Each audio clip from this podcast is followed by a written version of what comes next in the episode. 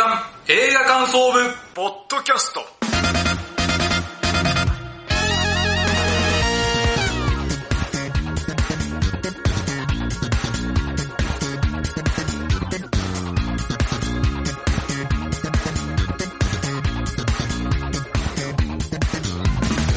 さあ始まりました。月刊映画感想部ポッドキャスト。この番組の部員である矢野智之です。同じく部員の滝沢亮です。よろしくお願いしますさあこの番組は現在劇場公開されている新作映画を映画感想部員である矢野と滝沢がそれぞれサイコロを振って当たった映画について感想を言う番組です。はい、そうでございます。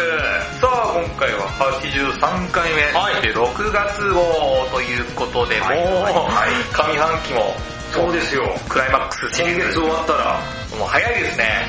いやー、でしかも今ね映画がすごい渋滞してるんですよねそうなんですよ。僕結構今月見たんですけど、はいまだまだ見切れ見たいけど見切れてない作品多いんですよ、はい、すごいわかります。僕も同じです。そうですよね。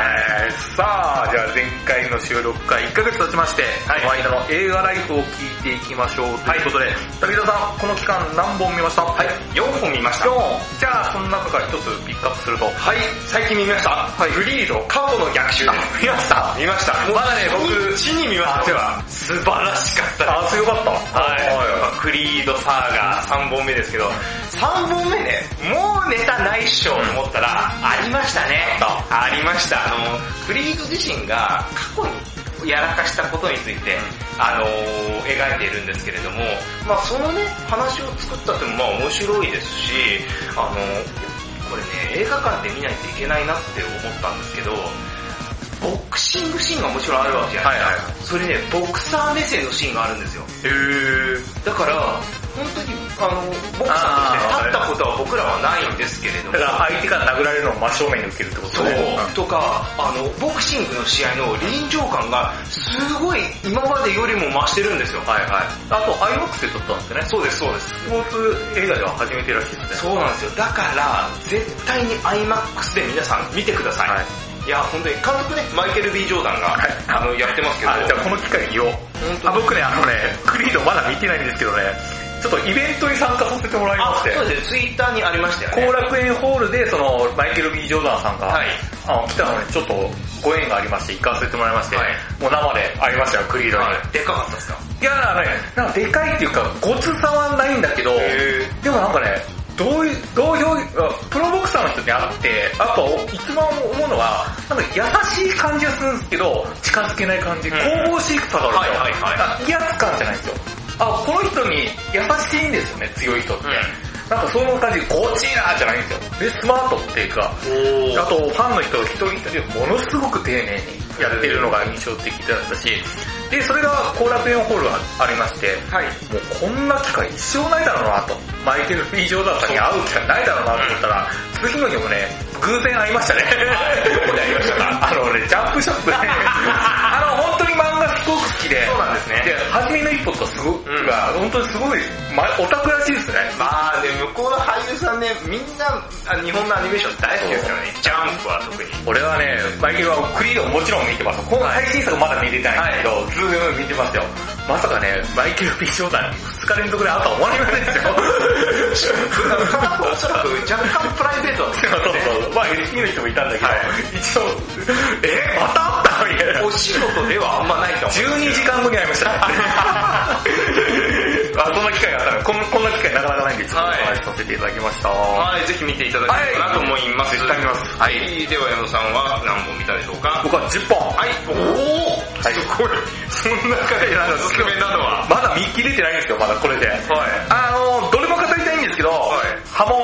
あはいこれね、結構、あ、これ試写会で見させてもらったんですけど、はい今年見た中でも結構トップクラスに入るぐらいすっごい面白い作品でございましてお、あの人間が持っている、もうみんなが持っている繊細的な差別意識とか闇の部分を表にバーンと出してる映画なんですよ。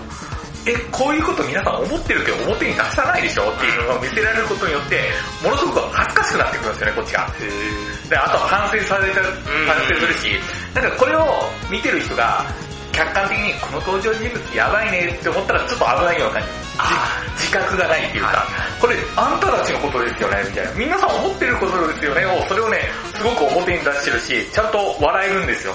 もう笑えるんですか？ブラックコメディにちゃんとなっておりますんで、これぜひおすすめなんで見てください。あ、これを試写会に見させてもらったらですね、あの、主役の筒井真理子さんがトークイベントに参加されて、あ、監督さんも出てきたんですよ。筒井真理子さんほんと綺麗な人でしたね。びっくりした、間近で見ると。あとね、可愛らしいんですよ。だからそこら辺のね、バランスがすごい良かったんで、これもいい経験だったんで、ちょっとお話しさせていただきました。ハモン、ぜひ見てください。それでは今月はですね、邦画と洋画のどちらもエンタメに振り切った作品ですね。それでは参りましょう。月間映画感想部ポッドキャスト、スタートです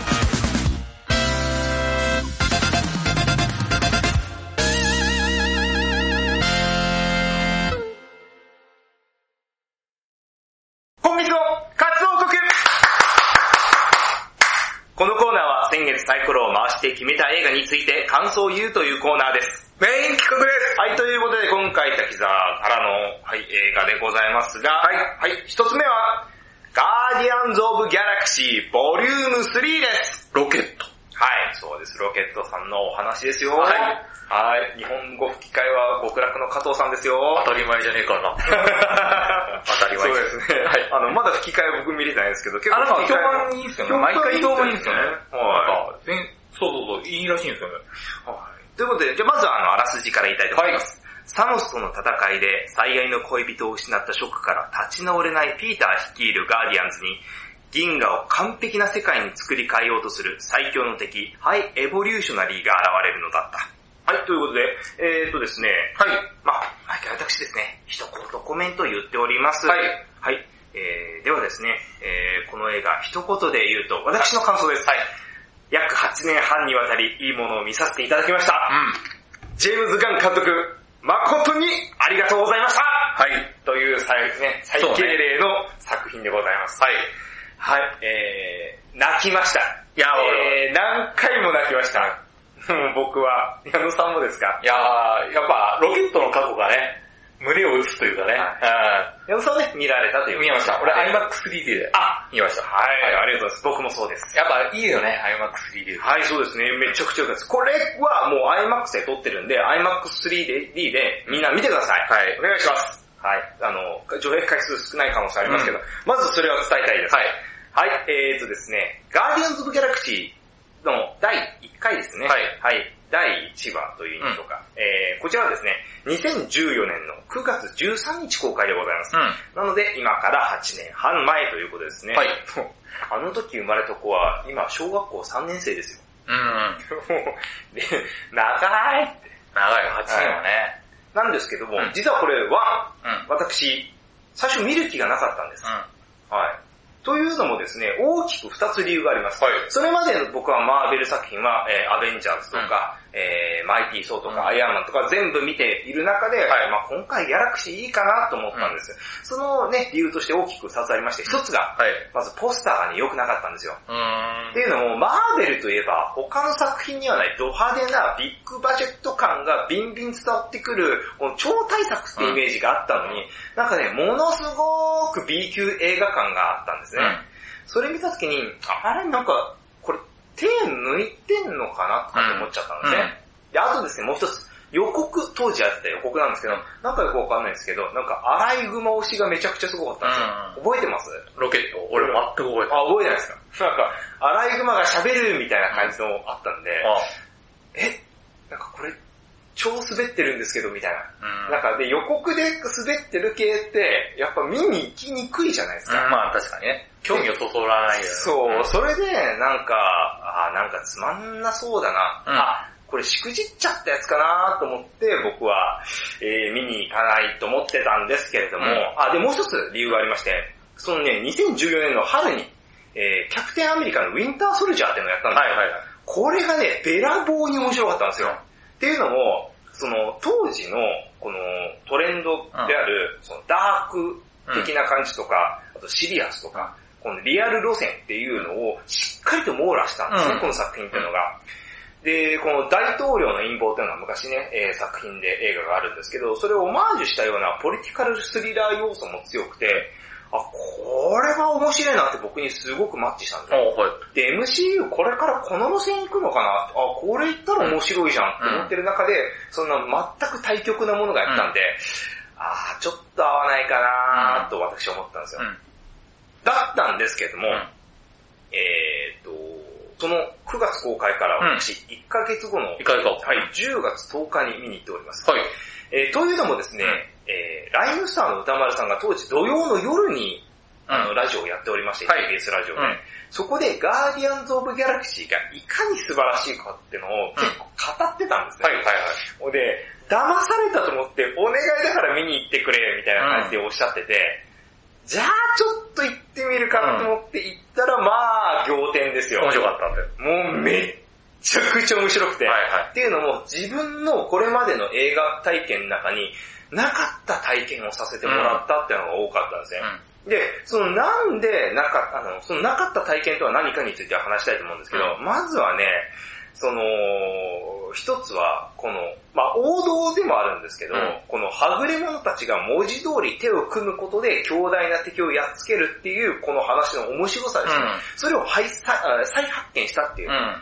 で、もう一つね、驚いた点が、これ70年代から80年代の洋楽、これが作品とめちゃくちゃ合うんだなってことがうん。びっくりして、で、でもまあ、うが、ちゃか、うが、うがって、うん。まあ、あのーまあね、メインテーマになってますけど、このブルース・ウェードのフックド、えー、オンアフィーリング、まあ、皆さんね、あの、聞いたことあると思うんですけど、これがね、めちゃくちゃ作品と合ったんですよね。で、えーこのガーディアンズ・ギャラクシーっていうのが、その後の、この、多くの映画に影響を与えたんだなっていう部分の最大の一つが僕ここだと思うんですよ。この70年代、80年代の洋楽と作品っていうのをすごくマッチさせるっていう。まああのこれは影響を受けてるのかどうかわかんないですけど、オデッセイとかね、まさにそうですよね。はいはい。あのあれだ。80年代のダンスミュージックとか、ね、そうか。主人公がね、宇宙に持ってった曲ですもんね。そうです、そうです。んあの、船長が、えっ、と、そういうのが好きで、うんだからそれと、その、主人公っていうのがね、うんすごくの境遇っていうのが実は結構合ってたりとか、はいはい。面白かったですよね。うん、そうそうそうそう。で、あのーその後もね、あの、80年代の曲とその映画っていうのをマッチさせるっていうのは、あの、多かったと思うんですけど、この実は MCU 作品自体も、この、ガーディアンズ・オブ・ギャラクシー以降、シリアス要素だけでなく、ポップな要素も加わったなと思うんですよ。うんだからこの、一応分岐点がこの作品だったな、うんだなって僕は思ってて、で、特に一番このポップ要素が、なんか、めちゃくちゃ注がれたのが、僕、マイティー・ソーだと思うんですよ。ああ、はい。マイティー・ソーのワン、ツーって矢野さん見てます？俺みたいな。ああ、そうなんですね。スパイダーマンもそうじゃない？スパイダーマン、けど、まだスパイダーマンポップだったじゃないですか。前は、ああの、アメスパとか。ああの、マイティー・ソーの one、twoって見た方わかると思うんですけど、ものすごくね、クラシックオペラみたいな作品なんですよ。そうなんです。だから見てて、すごい暗くて、なんか、重厚感があって、なんかそのオペラ調でなんか、あんま面白くねえなって思ってたら、その3部作の、えー、あ、えー、3本目ですね。第3部のバトルロワイヤル。うん。うん。これ見た時にびっくりしたんですよ。っていうのも、レッド・ツェッペリンの移民の歌、まあこれ大胆に使われてますけど、こんなの使うような作品って全くなかったんですよ。うんそもそもが。まあ監督はね、あの、一番最初はケネス・ブラナーとかうなんで、まあ確かに、あの、そういうようなポップな要素はないなってわかるんですけど、うまあ監督はね、あの、この、大会タイカワイティに変わったっていうのもあるんですけど、それプラスしてですね、まあものすごくポップな作品提出になったなっていうぐらい、実は、その、多くの映画が、このガーディアンズ前、ガーディアンズ後で変わってったんだなっていうのを僕は体験してて、あの、すごく、だからその一番最初を、えー見れてよかったなと思いますね。でですね、この一番最初、うがちゃかうがちゃかとかも含めてなんですけれども、この7、80年代の洋楽、ただかっこいいから使ってますというお話じゃないのが、またさらに面白いなと思うんですよね。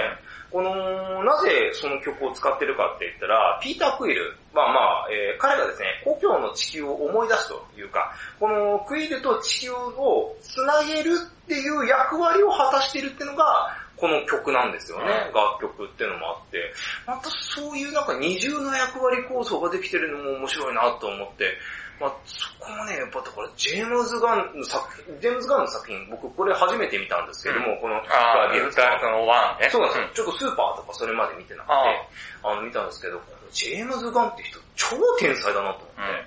びっくりしたのを覚えてます。うん。で、えー今回の3作品目ですね、今回のボリューム3について話したいんですけども、まああの全部語ると、うんあの、時間が膨大になるので、うん私が特にあの泣いたポイント2つ話したいんですけど、1つ目はですね、あの、ロケットの過去です。うん。あのー、やっぱワンから見てって僕ね、すごく不思議だったのが、ロケットがね、自分のこと語りたがらないんですよね。はぐらかしてましたよね、ずいや、っと。そこまで覚えてないけど、まあそうなんだな。でも全然なんかあの話の内容に、その、ピーターの過去とかも、うん。まあそれまで one、twoとかってうん。ピーター中心の話でしたけど、ロケットの話って全くなかったじゃないですか。もう最初からなんかおてお尋ね者で、うん。なんか、凶暴というか、うん。乱暴みたいな感じでしたけど、だから最初から僕そういうキャラなのかなって思ったら、実は全くそうじゃなくて、うん。そうならざるを得ない環境で生まれ育ったというようなね、ところが描かれてて、まあ、これは本当ひどい環境下なんですよね。あくまでその実験としての道具、うんまあ物扱いですよね。うんそんな中で生きてきて、うん。で、その実験動物として生きてきて、で、そこから脱出したと。で、だから、こう、自分で一人でうん。生きざるを得ないと。うん誰も頼ることができないから、だからまあ虚勢を張ったりとか、あとは、あくまでそういう羊なので、もう、なんか半分自分の人生が壊れちゃってるところから、こう生きてるから、まあだから、この、うん。やさぐれたやつだそう、だから自暴自棄みたいな感じあるじゃないですか。ロケットって、僕なんかそういう自暴自棄みたいな名前、あことしてるから愛称として呼ばれてるんだろうなと思ったら、その名前の方に自分が寄ってった形なんですよね、結果的に言うと。うん。はぁ、なんかけどそっちの方が悲しいじゃないですか。悲しいね。うん。なんかね、それがね、こう作品を通して伝わってきて、俺それでまず泣いちゃったんですよね。で、そんな過去があるんなら、そりゃ語りたがらないよなーって思ってね、いや、辛かったですね。うん。で、二つ目、僕が泣いたポイントですね。これドラッグスなんですよ。うん。で、これワン見てればわかると思うんですけど、このドラッグスって奥さんと子供がね、いらっしゃったんですけど、実はサノスとロナンっていうね、これ悪役がいるんですけれども、もうこれ、こいつらに殺されてしまったんですよね。で、その復讐として生きてきた男なんですよ。なんですけれども、まああの、ガーディアンズ、あの、違う、アベンジャーズのシリーズでサノスをやっつけることによって、あの、この復讐劇というのが終わったんですよね。うんはいはいっていうところの初めての登場がここなんですよね。このボリューム3なんですよね。なんですけれども、じゃあ彼がね、その後どうなったかって言ったらね、あの、本来の彼であったはずの、その不正、うん優しさっていうのが出てるんですよね。うん。そうなんですよ。あの、この作品の中で、その、さっき言ったあの、ハイエボリューショナリーっていうすごいまあ、悪いやつ。こ今回の敵みたいなね。そう、ん最大の敵なんですけど、こいつが、まああの、マッドサイエンティスト的な感じなんですよね。この遺伝子組み換えをすることによって、完璧な人間っていうのを、人間というか、うんえー、っていうのを作って、それを統括することによって自分が神になるっていう。だからそのために、その、人間、あの遺伝子組み換えしまくった人間の子供みたいな人たちが、その捕虜としていたりするわけですよね。牢屋に、あの、監獄されてる感じなんですけど、その彼らをこう救う時とか、うん。あと彼らに初めて接する時に、やっぱり初、ね、パーあの、初めて、うん。あの、接し、あの、接する時に、はいはい。あの、すごく優しい感じなんですよね。お父さんになるね。そう。ん。あ、本来の、このドラッグスという人間は、こういう人だったんだよな。はいはいはい。そう、最初からその、なんか、うわーとかって、なんかあの、殴りかかるとかっていうシーンを僕らは見てますけど、本当はそういうんじゃなくて、そうならざるを得なくなってしまったんだなっていうのが分かって、その時にもう、すみません、あの、泣きました。うーんやっぱね、そういう、実はそのワン、ツーで、が振りになって、その threeがしっかり回収されてるって仕組みが、このロケットとドラックス以外にもたくさん散りばめられてるんですよね。はいはい。これがね、この3のめちゃくちゃいいところなんですよね。で、このドラッグスにしても、ロケットにしてもそうなんだけど、この、全体的に、最終的には愛なんだぜっていうところが、こうわかるっていうのがね、えんあのーこう、テーマとして掲げられてるのがうまくて、それが何かって言ったら、この最終、最終的に敵をやっつけ、やっつけるんですよね。けど、やっつけた際に、その中で、その、実験体として飼われてる、その、さっき言った動物とかね動物とかいるんですよ。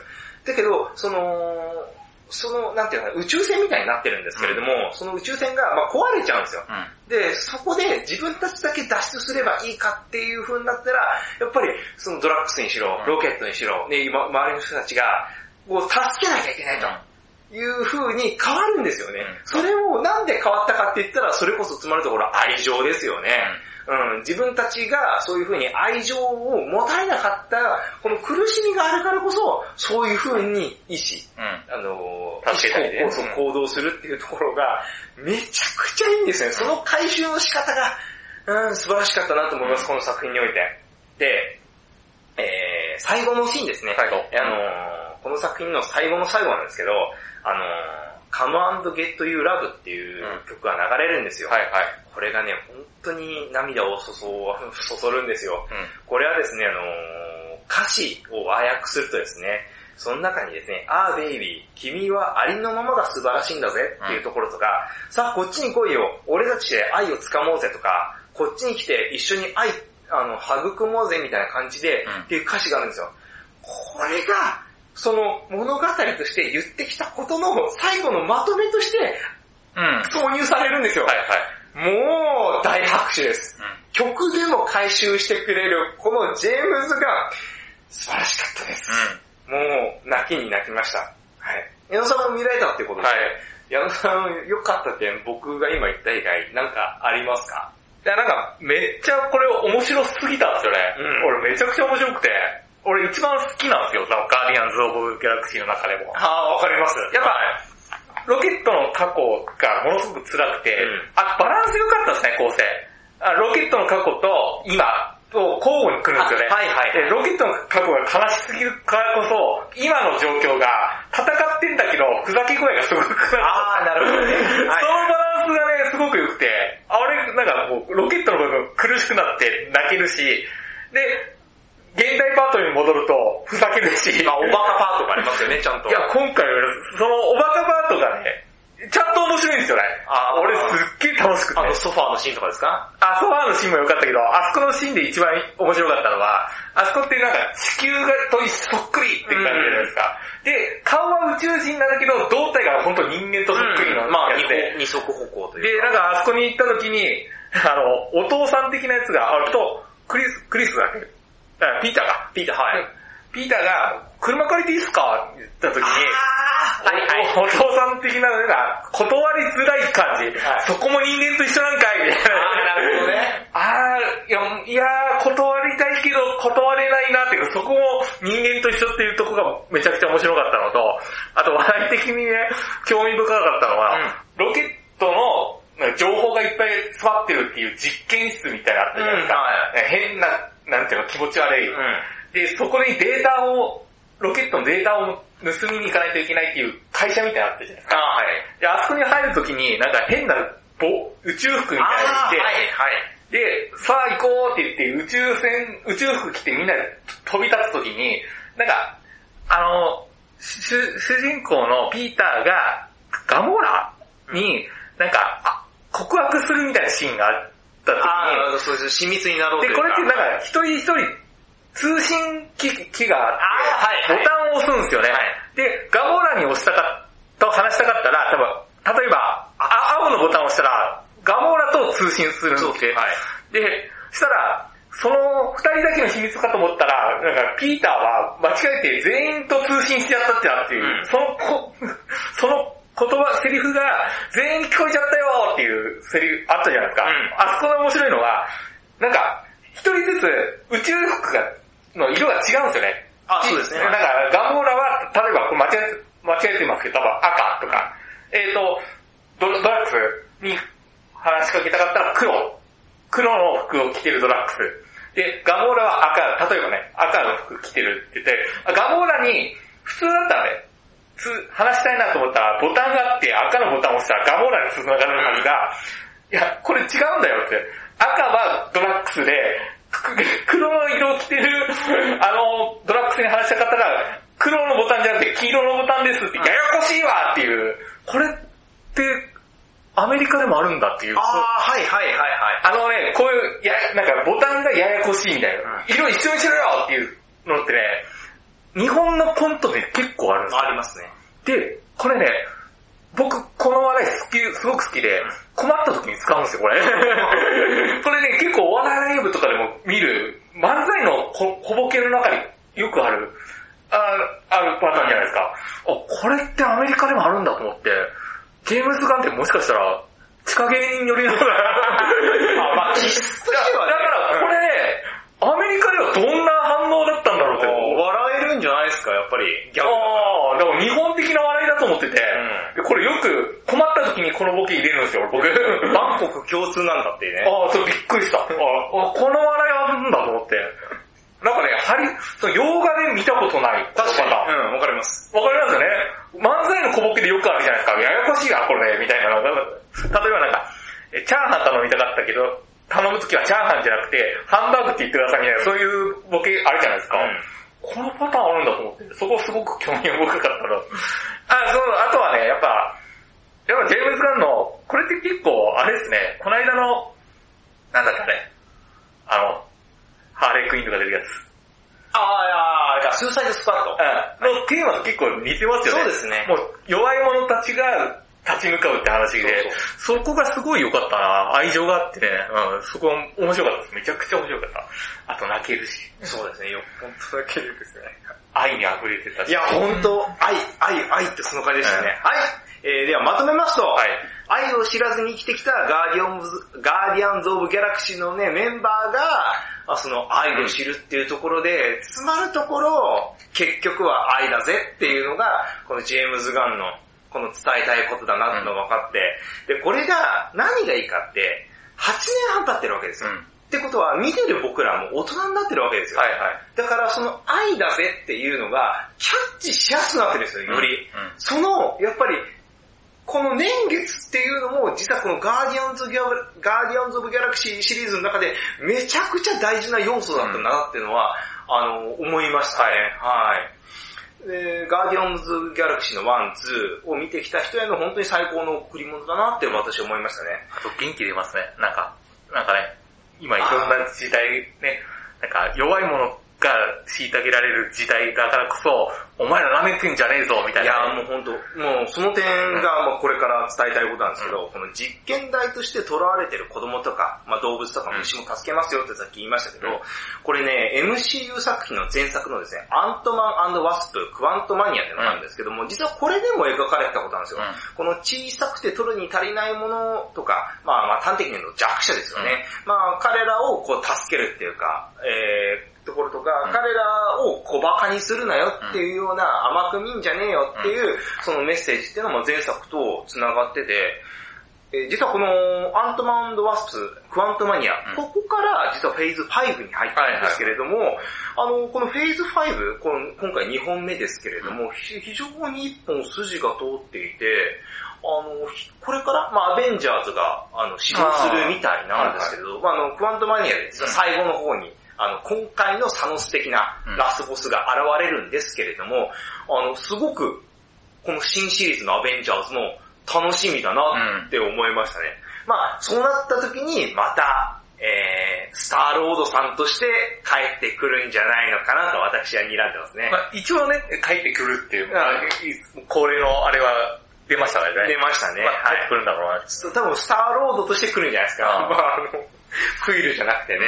うん、そういうとこも期待してますね。なんで次回の、まあだから今回、あの、ロケットが新しく新船長になりましたけど、はいはいその、えーロケットが、あの、新しいリーダーのガーディアンズ・オブ・チームも僕は楽しみだなと思いつつ、あの、ぜひですね、まだ見てない方は見てほしいですし、あの、本当に日本語吹き替えとかもいいって言うんで、うんまたそっちの方でも私は見てみたいなと思います。うんはい、以上が私の活動報告でした。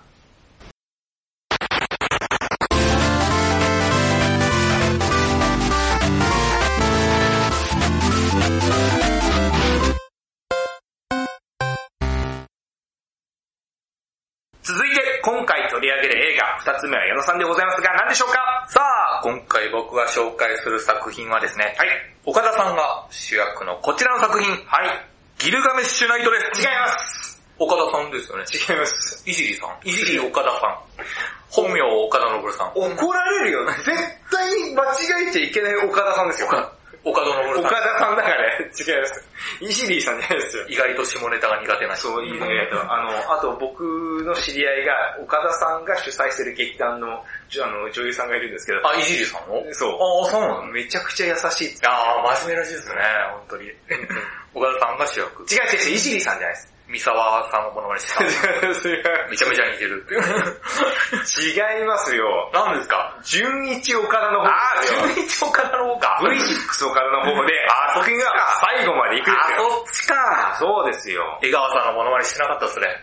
江川さんのものまねしてたなめちゃめちゃ似てんだよな。あの、しかもスポーツウルグスのですね。三沢さんが一番似てるような感じすんだ、いじりさん。面白いのいじりさんの話でこんな尺を。あ、違う。いい人です。あの、はい、詳しく、あの、まだ見たことない人は多分、いじり岡田、モノマネで検索したら、あの、多分あると思うんで、はい、見てください。はい、最後まで行くですよ。はい、間違ってませんからね。はい。はい、最後まで行く、えー、あらすじ言いたいと思います。年の瀬も迫る12月29日の夜、刑事の工藤は既得の母の元に向かうため、雨の中で車を飛ばしていた。そんな中、妻から着信が入り、母が亡くなったことを知らされ、言葉を失うが、その時、彼の乗る車の目の前には、一人の男が現れ、その男を跳ね飛ばしてしまう。すでに絶命していることがわかると、狼狽しながらもその遺体を車のトランクに入れ、立ち去るのだった。では、最後まで行く行ってみましょう、はい、ということで、えー、こちらの作品はですね、えー、日本ではですね、2015年に公開された韓国映画、はい、最後まで行くをリメイクした作品でございまして、はい、まず今回感想を言うスタンスなんですが、はい、僕ですね、オリジナル版の、えー、最後まで行くを見たことがないんですよ。はい、なので今回の感想はですね、あの、今回のリメイク版の最後まで行くの単体の感想だと思ってください。わかりました。あの、比較してちょっと話よって思ってた人はちょっとご了承ください。はい。えー、単体でお話、感想を言いたいと思います。まず、結論的な感想なんですが、面白かったです。おあの、これチラシなどにですね、あの、ノンストップエンターテイメントっていう言葉があるんですけど、はいはい、これがね、非常にふさわしい映画でございました。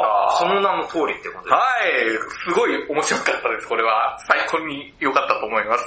ここからですね、えー、内容を含めながら感想を言いたいんですが、はい、途中のある展開に関してちょっとネタバレしますんで、まあその点もご了承いただきながら、えー、聞いていただきたいなと思います。えー、まずですね、先ほどあらすじにもあった通り、えー、岡田純一さんが主役でございまして、えー、岡田さんの主役の名前がですね、工藤っていう刑事なんですが、はい、えー、工藤がですね、夜車バーって飛ばしてたら、まあ、引いちゃって殺しちゃった。はい、で、その遺体をもう完全犯罪するべく、まあ、隠して、なんとか処理しようっていうお話なんだけど、ところどころで、なんていうの、邪魔が入るっていうか、あ、バレそうになる、バレ、バレないか、バレそうになる、バレないかっていろんな障害物があって、まあ、それを隠すことができるかっていうお話なんですけど、うん、このね、まず、主役のね、岡田純一さんが本当に素晴らしいですね。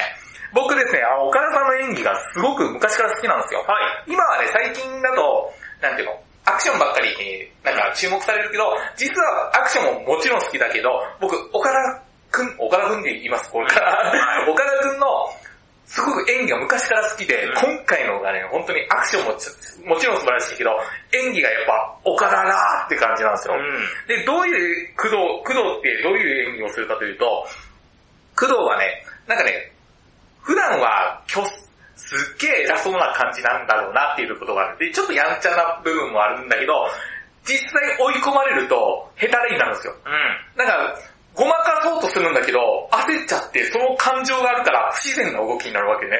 その岡田くんのその演技がね、めちゃくちゃね、上手いんですよ。だから、オーバーに、これよりちょっとでもオーバーにやると、うわ、こいつ、おも、なんか笑かそうとして冷めちゃうなっていうぐらいなんだけど、そうじゃないし、これより若干テンション落としながらごまかそうとししてるけど、挙動不審になると、なんか普通の演技になっちゃうし、うんそのね、微妙なね、バランスがね、ものすごくうまいですね。うんだからこそ笑えるっていうか、なんか情けないぞっていう感じ。あで、この工藤はね、やっぱね、ごまかすのが下手すぎるんですよ。なんか、あ、平成を装ってますよ、けど、焦るとき、うんみたいな、なんか、そこのね、岡田さんのね、微妙なビランス、絶妙に素晴らしいですね。で、今回のえー宣伝とか、えー感想とかでよくあるのが、こんな岡田准一見たことないっていう宣伝とか、うんはい感想見るけど、俺から言わせるとね、いやいやいやいやと。見たことあるよと。岡田くんはこれ、昔から得意中の得意だからねっていうことを言いたいんですよ。うん。それはなぜかというと、こういったコメディ的な感じのね、はい岡田くんは今回が新境地じゃなくて、昔から得意でしたからねっていうことを僕は言いたいんですよ。なぜこここまで言うかというと、やっぱ、工藤官九郎作品なんですよ、僕。ああ、はいはいはい。やっぱ、工藤官九郎さんの作品僕は好きで、岡田くんもね、あ、北野キャッツガイとか、うんタイガードラゴンとか出てるけど、岡田くんの役って結構振り回される役なんですよ。そうですね、その二つはまさにそれですそう。ね。だって岡田くんってやっぱ物産っていう木更津キャッツガイでうんものすごく当たって、はい未だに物産じゃんっていう感じで、まあ当たり役をはい手に入れたら、物産も、あ、木更津キャッツガイ見ました？見えてます。あれも振り回されてるやつですよね。物産も変なんだけど、なんかこいつ下手なんだけど、まさにこの、今回の醍醐味が最後までいく、ものすごく前面で出てて、これは岡田くんしかできない役だなっていうことが前面になんかフィーチャーされてて、それが本当に最高だったかなということで、もう久々にね、こういう岡田くんのコメディ的な部分を見れて僕はすごく満足したし、やっぱりこの人うまいぞーっていう感じなんですよね。で、岡田くんの顔ってかっこいいと同時に、ちょっと可愛らしさもない。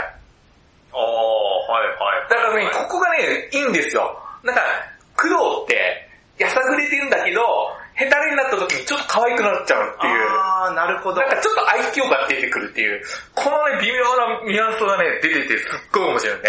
で、そんな工藤が、もういろんな邪魔が入る入る入るで、いろんな人に追い込まれるんだけど、一番工藤を追い込むのは誰かって言ったら、綾野剛さん演じる矢崎っていうやつなんですね。はいまあ、こいつも一応警察のはい監察官っていう役で、で、こいつ、この矢崎は工藤がひ引いて殺したこと知ってるんですよ。あ、知ってるんですね。はいはい、知ってる。だからこそ追い込むわけですね。お前さ、まあこれ予告編にあるからいいけど、お前さ、お前、俺知ってるぞ、お前殺したことって、言バラしちゃっていいのいいのかって言って、一番工藤を追い込む人間なんですよね。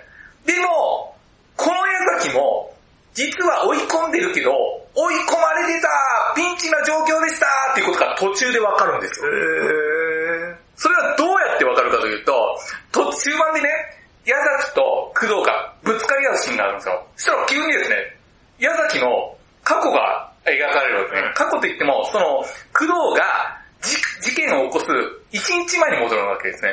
で、そこから矢崎は工藤と会うために、こういう道をたどりましたっていうことが表示されるのが後半なんですよ。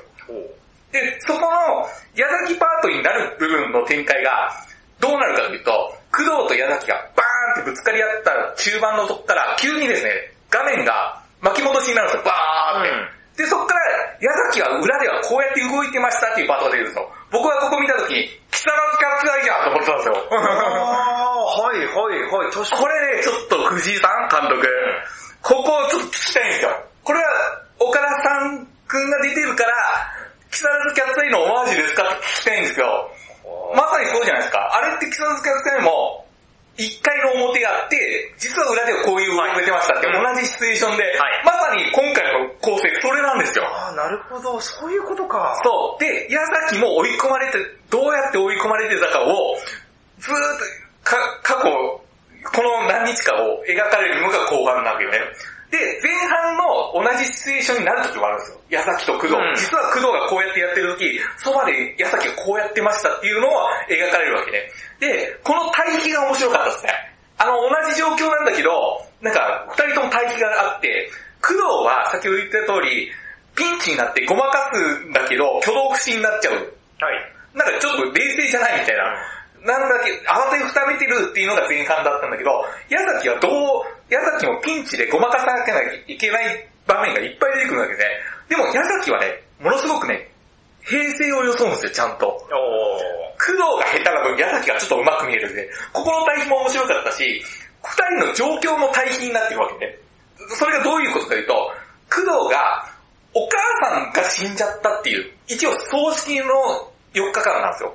でも、矢崎は対照的に結婚式の4日間っていう、おここのシチュエーションの対比もすごく面白い。で、その二人が、初めてあ会うっていうか、同じシチュエーションになる場面があって、それはどこかというと、工藤が男を引いた時に、実は矢崎がそばにいたんですよ。で、矢崎も引いたことによって、その男が引かれたことによって、また、これがラッキーじゃなくて、ピンチになるわけですね。で、ここを見ると、工藤は、ああ、引いちゃったって言って、一回車降りて大丈夫か？って言うわけですね。ここで警察呼べば、最悪の事態になってなかったわけですね。ことは済んでたと。うん。それから逃げちゃったから、ダメになったわけですよ。で、もし、ここで、工藤が、ちゃんと警察をそこで立ち止まって逃げ、引き逃げせずに、呼んでたら、最悪の事態は免れなかったんだけど、矢崎と工藤が、もし、ここで工藤が、ちゃんと逃げれなかったら、矢崎と工藤が、ちゃんとね、この事件をね、揉み消す結果になってたような感じがするんですよ。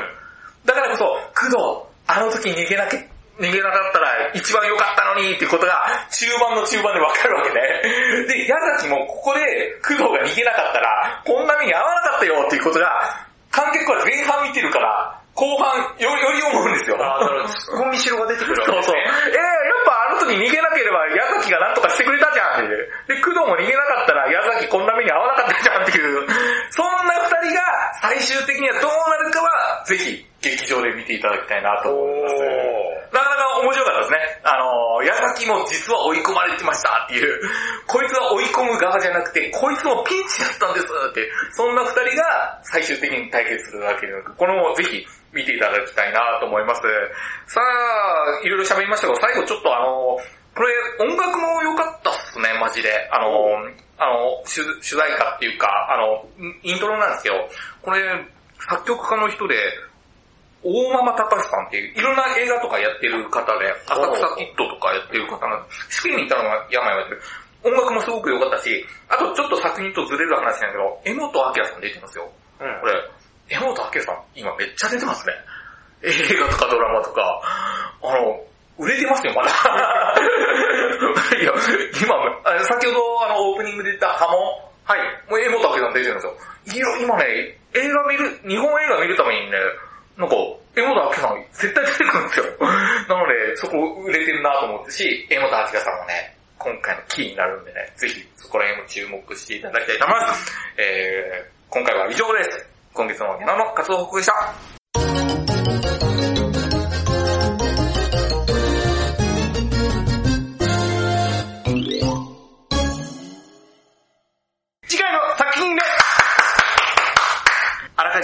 品をリストアップ。その中から矢野滝沢が見たい映画を一つずつ言い合うというドラフト方式で第3希望まで決めていきます。そしてそれを才能目に当てはめ、サイコロを振って来月の作品が決まります。決めていきましょう。はい、ということで先行後攻の口じゃんけんです。はいいきます。最初はグー、じゃんけんパー。はい。あ、俺か、またまた。さんでございます。はい。えー、ということで、えーっとですね、今回の対象期間は、えー、6月の2日から6月の24日まででございます。はい。はい、矢野さんの一言コメントもあるのでよろしくお願いします。ははいい、一つ目、怪物。来ました、坂本裕二監督。脚本。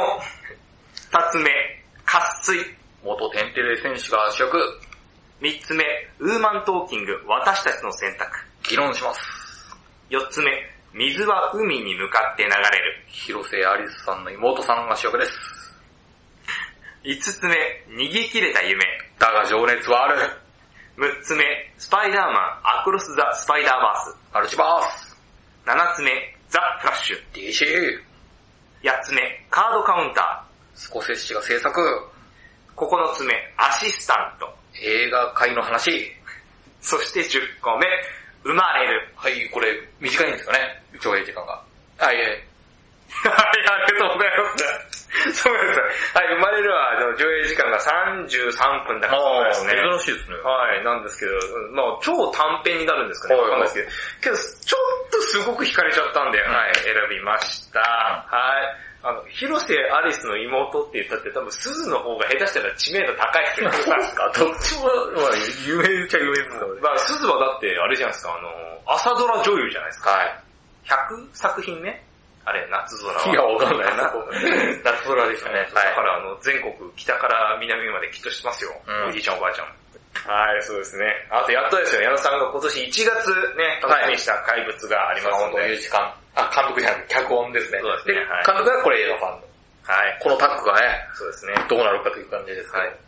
あと、だが情熱はあるですね。はい。これ、はいムティスさんがね、出てますねオードリーの若林さんのお父さん役で。そうですね。出られてますね。重要な役ですよね。はいはいはいということで、でまずはあのですね、えー、サインの第一希望から決めていきたいと思います。矢野さんでございますが、矢野さんの第一希望は何でしょうか？怪物。出ました。はい。これ、すごく楽しみにしてて、はい坂本雄二さんの脚本が僕すごく好きなんですよ。はい。なのでこれは楽しみにしようかなと。はい。この間ね、なんと賞を取りましたね。はいはいはいカンヌでね。おめでとうございます。脚本で賞ってなかなか日本はね、俳優さんではありましたけど、はいはい。素晴らしいですよね。はい、ぜひ見たいなっていうのは僕も思います。はい、ということで滝沢の第一希望いきたいと思います。スパイダーマン、アクロス・ザ・スパイダーバース。はい。スパイダーマンのアニメーションです。だいぶ前、何前、何年前だ？俺見に来ましたね。2018とかだった記憶ありますね。はい18か19です。あ、はい。はい。続編やるってね、聞いてましたけど、はいはい。いつやるんだろうと思ったら、まあ、ついに来ましたよ。うん。前回のスパイダーバースめちゃくちゃ良かったんで、うん、あれをね、富野さん、あガンダムの、ガンダムでおなおなじみの富野さんは、あれ見た瞬間に、あの、またの情熱が灯ったらしいですよ。負けてらんねえって。すごいですね。富田さん辛口じゃないですか。はい。えいや、あれは、あれをあのスパイダーマンの一番最初見たときに、スパイダーバース見たときに、あの、全日本のアニメーションに関わるやつは絶対見ろっていう、ー。うなことをおっしゃってて、もうそれぐらいなんかアメリカ、日本の方がアニメーションすごいっていう風に自負がある人は、絶対見なさいと。うんもうそれを超えるぞということをおっしゃってたんで、えー、まあそれぐらいにすごかったんですよ。なんで今回もすごく期待です。はい、えー、ということで、矢野さんの第二希望なんでしょうか？なんかどれも見たいんですけど、はい。アシスタント。あ、出ました、アシスタント。なんかこれ結構重いテーマなんですけど、今見とかないといけないような感じがするんですよね。そうですね、はいあのー、今年は、あのー、いろいろありましたからね。なので、ちょっと見たいなと思いました。はい。ありがとうございます。じゃあ、滝沢の第二希望いきたいと思います。うん。渇水行きましょう。はい。このね、渇水、あの、YouTube 見てると、あの、広告でめちゃくちゃ来るんですよ。だから、もう、だいだから一番最初ね、生田智さんが、あの、水を止めますよっていうところを、なんかきついですね。うん、あの、もう僕15回ぐらいは軽く見てるんで、もうそのせいで、もう見に行こうと。もうこの後どうなるんだわかった見に行くっていう風に思っちゃったんで、選びました。はい。えーじゃあ矢野さんの第3希望なんでしょうか？いや、ちょっとどれも本当にお世辞抜きで見たいんですけど、はい。ウーマントーキング、私たちの選択。あ、はい。これね、なんか予告編で見て、これもちょっとね、重いテーマなんですけど、あすそうですねごく気になりましたね。はい。実際になったお話です。そうですね。はい。はい。じゃあ滝沢の第3希望いきたいと思います。生まれるべ。はい。はい、行きたいと思います。うちょっと予告見たらもう、どぎつかったんですよね。まあ、33分短編。ん。はい。えー、まあどうなるか。うんちょっと、おーこれ短編とかあんまりね、そうねあのあ、ないもんね。なんか、2本立てとかだったらね、まだわかるけど。そう。ちょっと見たいなはい。と思います。うん。はい、ということで、じゃあおさらいです。一枠目、怪物。大豆だとわこ。二枠目、スパイダーマンアクロス・ザ・スパイダーバース。スポーンズ。三枠目、アシスタント。今もいろいろ問題がある。四枠目、渇水。磯村さんも出てるよ。五枠目、ウーマントーキング、私たちの選択。予告見てちょっと痺れました。で、六枠目、生まれる。ちょっと興味あります。はい、ということでございます。さあ、はい、じゃあ、運命のサイコロタイム、矢野さんからですよ。いきますよ。矢野さんのレッツプレイタイム !5! あー、はいはい。トーキング、私たちの選択でございます。なかなか重いテーマっぽいんで、どうなるかわかんないですけど。はい。やりましょう。やりましょう。はい。はい。じゃあいきますよ。5が出たら振り直しです。はいいきますよ。滝沢のレッツエコールタイム。おいしょ。1! お回復回復したね。ほー出ました。まあ、話題賞。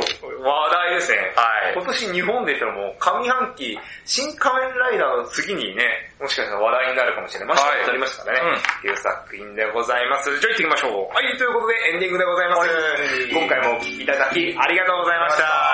はい、ということで、えー、7月号の、はいで私たちが感想を言うのが、えー、矢野さんが6月2日金曜日公開、ウーマートーキング私たちの選択。はい。そして私、滝沢が、えー同じ日にですね、6月2日、えー公開の怪物でございます。はい。そうですね、矢野さんがね、一番あのー答えたのね、感想言いたかったと思うんで、いやいやいや、まだわかんないですからね、面白いかどうかも。絶対好きに決まってるじゃん。はいはい 好きでしょ、もう。もう、これ枝さんだけでも好きじゃん、矢野さん。いや、俺まだ内内容を全然把握せずにはいたいんで。もしね、あったら多分あの延長戦はやると思います。はい多分僕がやってるんで、多分矢野さんの延長戦は多分あると思います。はい。はい、なんでお楽しみください。